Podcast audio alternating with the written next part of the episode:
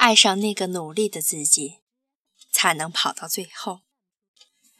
在我自己的人生中，我渐渐发现，我的好朋友们虽然性格各不同，却几乎都有同一个特征：他们既张扬又难搞，放在公司里。一定是评价两极分化很严重的人。他们既爱花钱，又会赚钱，谁也不能阻挡他们买买买之路。放在同学里，也绝不是老好人的类型。可我就是全部将他们搞定，而且他们还非常爱我。想了想，大概是因为我就是传说中。自带鸡血的人，比如我的朋友 A，他喜欢钱带来的安全感，所以他很努力花钱，也会很努力赚钱，同时还不时给我们分享他最新买的东西。他加班的时候从来没有怨言，对社会也很少有抱怨，因为他没空。很多人以为像他这样的人。也许是家境不够，或者是天生对物质的要求比较高，但我知道，他两种都不是。A 曾经是一个极为节俭的姑娘，从来不关心时尚。第一次见她，她就是 T 恤、牛仔裤、球鞋。她的人生目标就是攒钱，然后看着存折上的数字缓缓增长。他说：“他现在变成这样，都是拜我所赐。”他说：“他要买房。”我说：“好啊，选好了就赶紧买吧。”付完首付，说没钱买衣服了。我说：“卡号给我，我借你一点。”房奴更要穿得貌美如花。终于压力小一点了。他说要买车，我说：“快买吧，你的人生特别需要一辆车。”他说。他的人生验证了一句话，就是会花钱才能赚钱。而我见证了他如何成功的变身励志姐，一个没有大学本科学历的姑娘，如何通过自己的努力，三年内在深圳买车买房。为什么我要鼓励她花钱？因为热爱攒钱会让她变成一个对生活很敷衍的人。能省则省，面膜不贴，连洗面奶都懒得用，自语天生丽质。但我知道她的内心是一个有极强小宇宙能量的人。对她这样的姑娘，我觉得治疗她的秘方就是鼓励她买买买，因为谈情怀对她来说就是画大饼，所以我对她的改造。就是从逛街开始。与其说我在鼓励他花钱，不如说我在帮他不停给自己寻找努力的理由。每一次花钱的理由，其实都是一个赚钱的动力；每一次提升花钱的水平，其实都是在提升自己努力的目标。一次，他和我聊天，好奇地问。像你这样不那么爱赚钱的人，居然每天也鸡血满满，你努力奋斗的动力是什么呢？我说，一开始动机来自于我想证明我自己，后来是因为这一生我真心想为这个世界做点什么，我爱这个世界。他说，又在那儿跟我装，你明明比我花的更多。他说的没错，我们之间的差别只是在于，比起大房子、豪车，我更喜欢花钱去旅行、去上课、去和朋友见面；比起奢侈品，我更喜欢买有设计感的品牌；我更喜欢带着家人大吃一顿；我喜欢花钱来丰富人生的体验，并不想花钱来彰显。自己有多么有钱？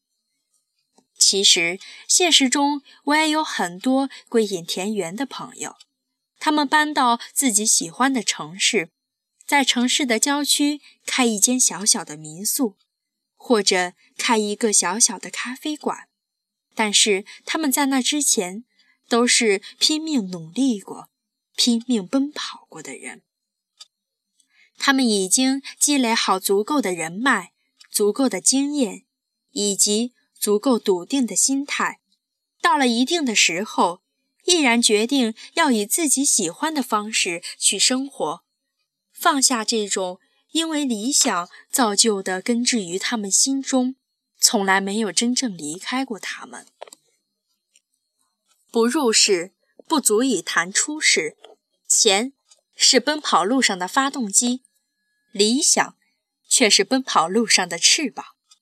我理解所有为钱努力的人，但我更欣赏心怀理想去努力的人。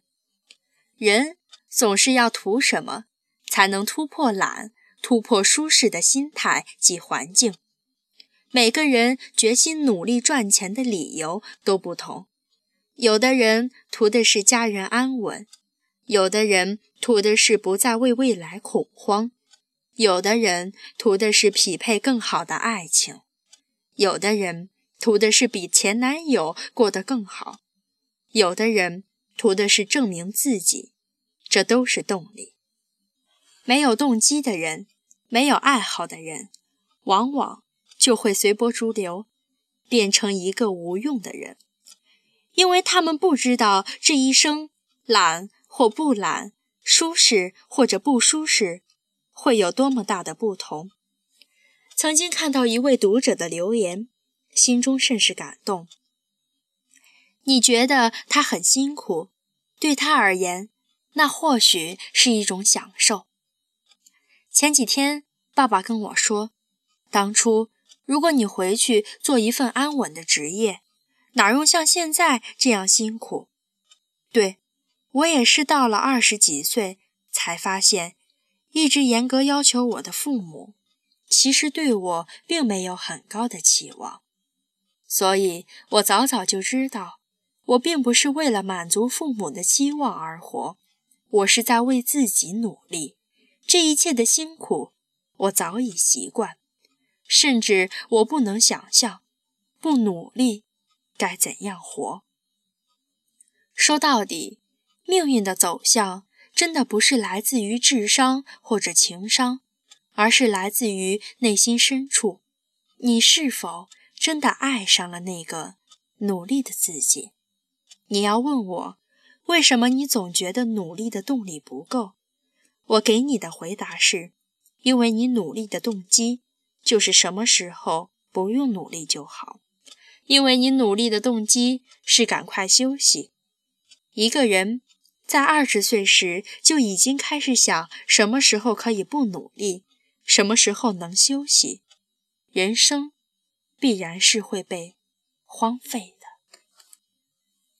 亲爱的听众朋友们，大家晚上好，这里是。荔枝 FM，我是 FM 一八零四九五三赛宝一。今晚的节目很特别，这是从第一期节目到现在以来第一期没有背景音乐的节目。其实是因为我在外面学习，没有办法弄背景音乐，在这里要先给大家说一个对不起了。其实本期节目的文章是来自于人民日报出版社出版的。你的坚持终将美好。一书中，爱上那个努力的自己，才能跑到最后。这篇文章，其实我特别喜欢这篇文章的题目，就是爱上那个努力的自己，才能跑到最后。我们每个人每天都在不停的奔波，不停的奔跑，有时候停下来好好想想，我们的动力是什么？我们的动机又是什么呢？好了，本期的节目到这里就要接近尾声了。我希望你有美好的一天，同时也希望你你的坚持终将美好。亲爱的听众朋友们，我们下期再见。